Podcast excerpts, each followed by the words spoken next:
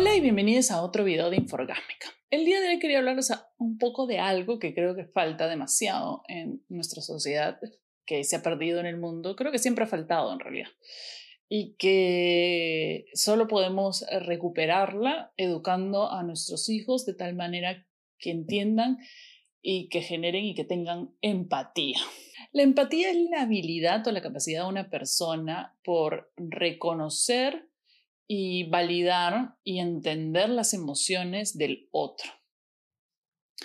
Eh, es una habilidad emocional y cognitiva que desarrollamos. No es, eh, en muchos casos, no es algo natural del ser humano. Em, la empatía, por ejemplo, nos hace entender desde muy pequeños que no podemos dañar a otra persona, no podemos agredir a otra persona, porque si nos agreden a nosotros nos duele. Entonces, si yo agredo al prójimo, si yo le pego a alguien, si yo le quito el juguete a alguien, eh, eh, los niños, eh, entendemos que no debemos hacerlo porque al otro le duele. Entonces, uno de los errores más graves que cometen los padres muchas veces y de repente también algunos profesores, o no sé, en algunos casos he visto, es que las reglas que le imponen a los niños las imponen porque son reglas. O sea, está mal pegar. Está mal pegar pero nunca le explicaste por qué.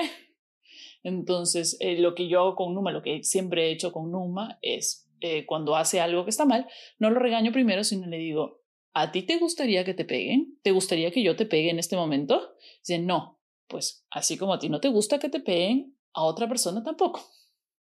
Entonces tú no debes no hacer las cosas porque te las ordena.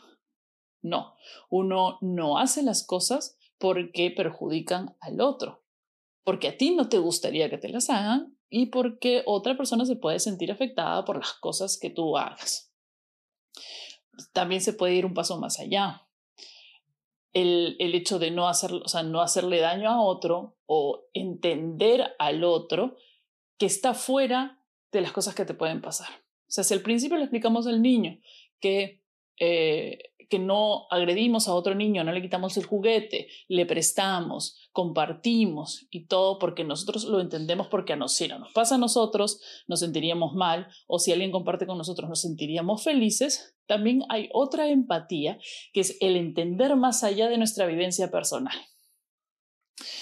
Por ejemplo, este país es un país que se caracteriza por su falta general de empatía en todo sentido.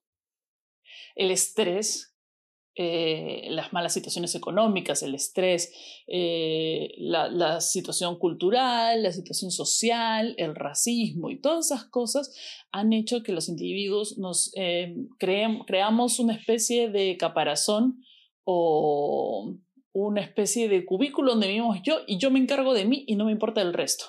Yo, mi, mi, mi realización personal y el resto la cachucha. Yo, mi vida y el resto que me importa. Yo, mi economía, el resto que me importa. Yo, mi plata que me he ganado con mi esfuerzo y el resto que se, el resto que se joda. Entonces, esta falta de empatía generalizada en el universo hace que cuando vengan cosas como tener que votar, vengan cosas como tener que decidir algo, eh, derechos para las minorías, cosas eh, que tienen que ver no contigo, sino con los derechos de los demás, la gente sea cero a la izquierda. La gente piense en ellos y su forma de pensar primero antes que en lo que está viviendo el otro, que en lo que sufre el otro en por las condiciones en que vive, que lo que ha tenido que pasar por las condiciones en que vive. Una respuesta muy absurda que he escuchado en las últimas semanas es que yo pude salir adelante y tengo mi plata y no la quiero perder. Entonces, toda esa gente que no, no, no lucha y no, este, toda esa gente que no ha logrado lo mismo que yo, entonces es porque no ha luchado, porque yo luché y lo conseguí. ¿Y tu empatía? ¿En, ¿Tú acaso sabes esas millones de personas que no han logrado lo mismo que tú en su vida? En ese caso a mí siempre me encanta responder, decir, bueno, yo conozco un montón de millonarios que vinieron de más abajo, que, que tuvieron que esforzarse tanto como tú, más si consiguieron ser millonarios. ¿Por qué tú no hablas ser millonaria si te has esforzado tanto? de repente es que no te has esforzado lo suficiente, así como tú piensas de los demás. Pero no, esa es una respuesta que sale del odio, no de la empatía. Si somos empáticos, tenemos que analizar no solo el hecho de que si a mí me fue bien porque mis circunstancias fueron tal cual horribles, pero me superé porque felizmente no sufría de depresión, no sufría de otras cosas o no la pasé tan mal como otras personas. Y lo logré. Pero eso no hace que el estándar sea lo que yo he vivido. Eso es mi experiencia personal. Y mi experiencia personal no tiene nada que ver con las experiencias de cada uno de los individuos de este planeta Tierra. Cada uno tiene una historia, cada uno tiene un origen.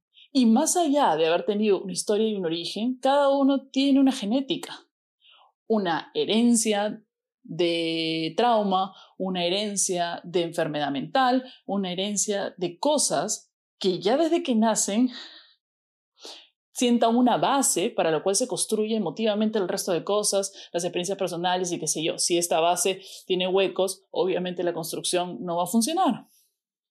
Y nuestra base es nuestra familia, nuestros primeros días de nacimiento, de los primeros cinco años de vida, son los más importantes, porque sí, ahí se hace la base de cemento para construir todo el resto de tu vida.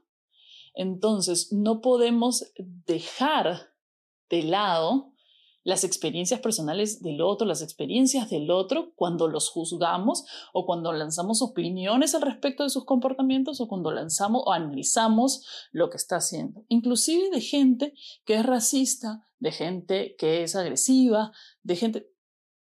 lamentablemente, por más que queremos odiar a toda la gente que es mala y que tiene carencia de empatía, al ser nosotros empáticos, lo que nos hace es preguntarnos por qué son así ¿Qué ha pasado en sus vidas para que, para que tengan que decir eso? No soluciona, no es aceptar los, lo que las otras personas están haciendo, no es aceptar la agresividad del otro, no es aceptar su juicio, no es aceptar nada. Es simplemente comprender desde dónde viene su discurso. Y una vez que lo comprendes, entiendes y puedes entender las cosas que hacen falta para que la otra persona no sea así o no le pasen las cosas que le pasen o ayudar a los otros. Por más que nosotros tengamos nuestras opiniones y que el hedonismo y el, egoísmo sea eh, que ahora están en todos lados, o sea, yo me preocupo de mí, tú preocúpate de ti. Las sociedades, como tenemos que vivir una sociedad y tenemos que compartir nuestro espacio con el otro, las sociedades deben desarrollar, las personas que viven en sociedad deben desarrollar respeto por el otro, empatía y tratar de comprender al vecino. Pensar que de repente, ¿para qué voy a poner mi música altísima? Yo me estoy divirtiendo, pero estoy cagando a alguien que de repente hoy día tenía un día de mierda. Que si fuera mi caso, si yo estuviera en el día de mierda y mi vecino me revienta el, volumen de la música juergueándose, a mí también me va a afectar. Y también del otro lado, comprender de repente, yo para qué voy a cagar la diversión de los demás.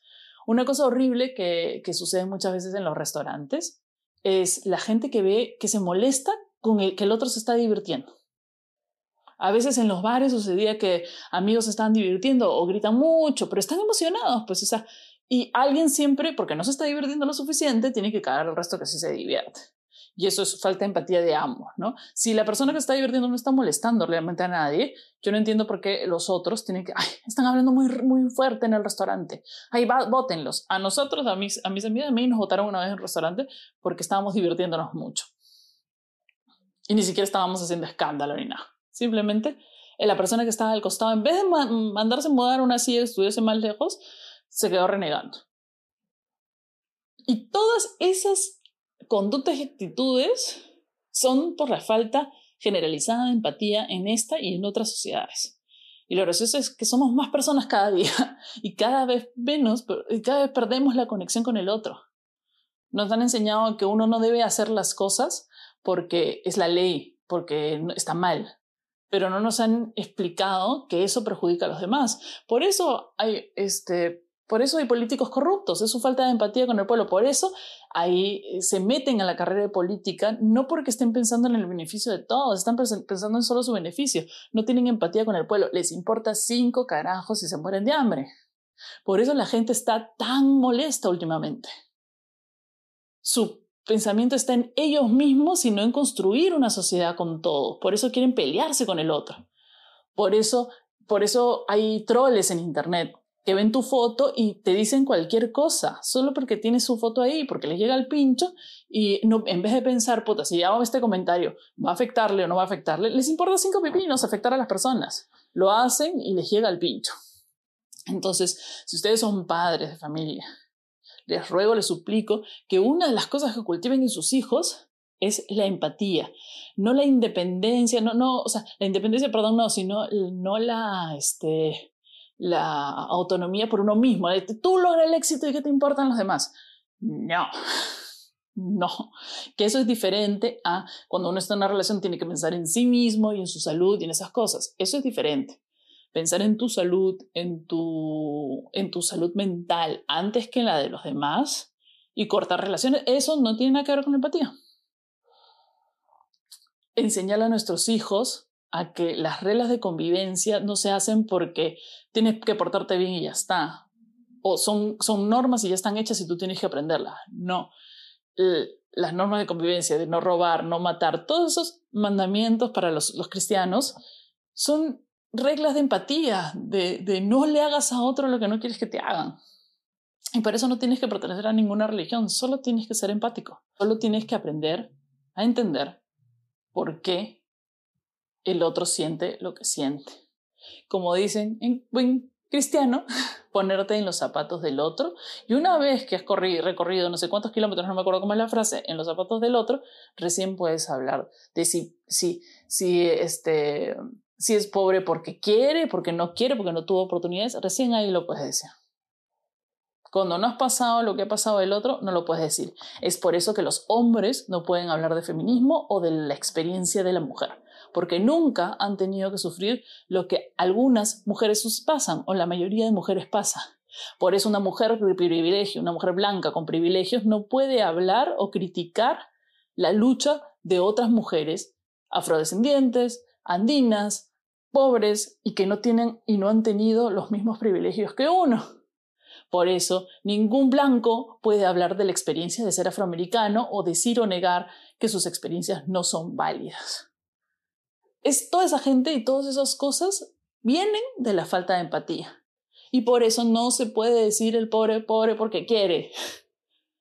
Cuando hayas vivido la experiencia de aquel pobre que según tú quiere ser pobre, ya, ya hayas vivido toda su vida con lo que esa persona ha tenido que vivir, recién ahí puedes decir, ah, bueno, es por esto por esto. Antes, no. Si tienen algo que decir sobre sobre este episodio. Si les parece, cuéntenme sus experiencias con gente con falta de empatía, sus experiencias, cómo usted hacen que sus hijos sean empáticos con otros niños, con otras personas, con otras realidades que no son iguales a las suyas. Eh, me los dejan si quieren en el video, en los comentarios. Y si están escuchando este episodio en podcast, me lo dejan en mis redes sociales, en Facebook o Instagram como en arroba marianita. Y nos vemos en el siguiente episodio de Inforgásmica.